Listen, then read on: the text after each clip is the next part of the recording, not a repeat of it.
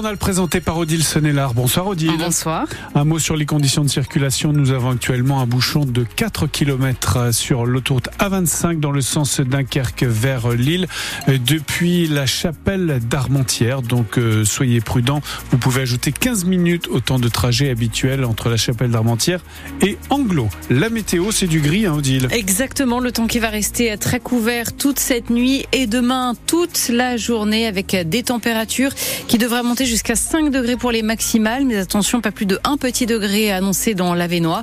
Et toujours pas mal de vent présent, des rafales jusqu'à 55 km heure.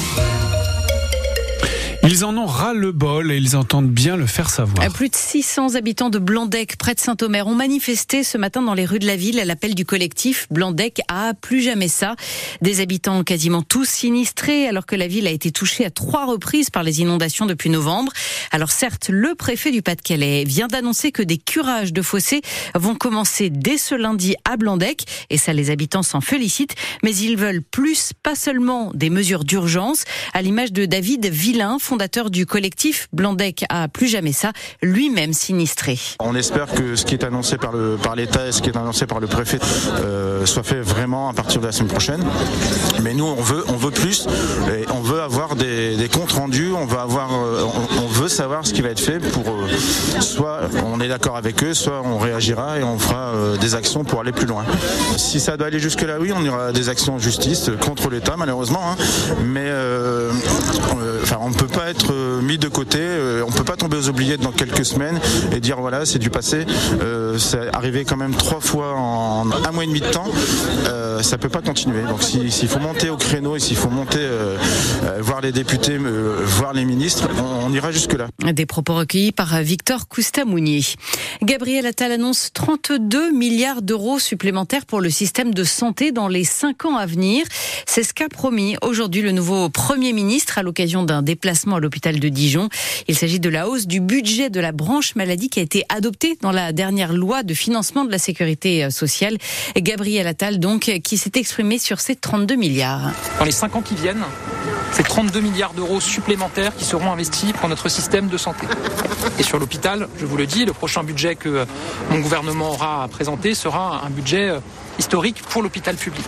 Deuxième chose, c'est qu'on va continuer aussi à transformer le financement de notre hôpital, financer de manière plus intelligente. Et depuis le 1er janvier, là, on a une nouvelle étape qui s'est ouverte avec un financement plus diversifié qui tient compte des parcours et de la pluralité des situations à prendre en charge. Et puis enfin, c'est l'enjeu de la coordination. Coordination avec la ville, évidemment pour réduire aussi la pression qui pèse sur l'hôpital. Gabriel Attal qui a par ailleurs pris la défense aujourd'hui de la nouvelle ministre de l'Éducation nationale à l'origine de la polémique hier après avoir affirmé qu'elle avait mis ses enfants dans le privé face au nombre d'heures de profs non remplacés dans le public. Aujourd'hui, Amélie Costa-Odera a présenté ses excuses en ces termes. Mes propos ont pu blesser certains enseignants de l'enseignement public, ce que je regrette. Je n'avais aucunement cette intention et de rappeler que l'an dernier, 15 millions d'heures n'ont pas été remplacées. Rappelons que le remplacement de ces heures est une priorité aujourd'hui pour le gouvernement. Une cérémonie de vœux qui a la frite, ça se passe évidemment Et plus précisément à Tourcoing où la municipalité a pris l'habitude d'offrir des frites à ses habitants chaque année pour sa cérémonie de vœux. Cérémonie qui débute donc en ce moment même sur le parvis de l'hôtel de ville avec aussi des fanfares présentes pour mettre l'ambiance. L'an dernier, ce sont quelques 3000 cornets de frites qui ont été distribués par quatre friteries installées sur place. Cette tradition des frites pour les vœux qui dure maintenant depuis 2016 à Tourcoing. L'île de la Réunion se prépare au passage d'un cyclone qualifié de potentiellement très dangereux dans la nuit de dimanche à lundi. Les 870 000 habitants de l'île sont appelés à faire des stocks d'eau et de nourriture et à se préparer à être en autarcie pendant quelques heures, voire quelques jours. On passe au sport, Odile, avec d'abord un nouveau pour le BCM. Oui, du nouveau concernant les suites de l'incendie de la salle Sportica le jour de Noël. Le club de basket de Dunkerque vient d'annoncer il y a quelques minutes la date de la reprise des matchs officiels à domicile. Le club club dit que ce sera donc à partir du 27 janvier, à partir de la réception de Dijon. Le BCM disputera alors l'intégralité de ses matchs au stade de Flandre de Dunkerque. Impossible de faire plus vite en raison de certains délais incompressibles. D'ici là, les rencontres du 20 janvier et du 24 janvier se disputeront à la salle Calypso de Calais. Et puis le Racing Club de Lens annonce lui aussi qu'en solidarité avec le BCM, un dispositif particulier sera déployé demain soir à l'occasion du match contre le PSG, avec notamment une délégation des joueurs et du staff du BCM euh, qui seront euh, sur la pelouse de Bollard au moment de l'entrée des joueurs. À noter qu'une vente solidaire sera également lancée pendant la rencontre. Tous les fonds récoltés seront intégralement reversés au BCM avec l'objectif euh, de rééquiper le centre de formation du BCM qui a tout perdu, notamment le matériel d'entraînement et les appareils de musculation des joueurs.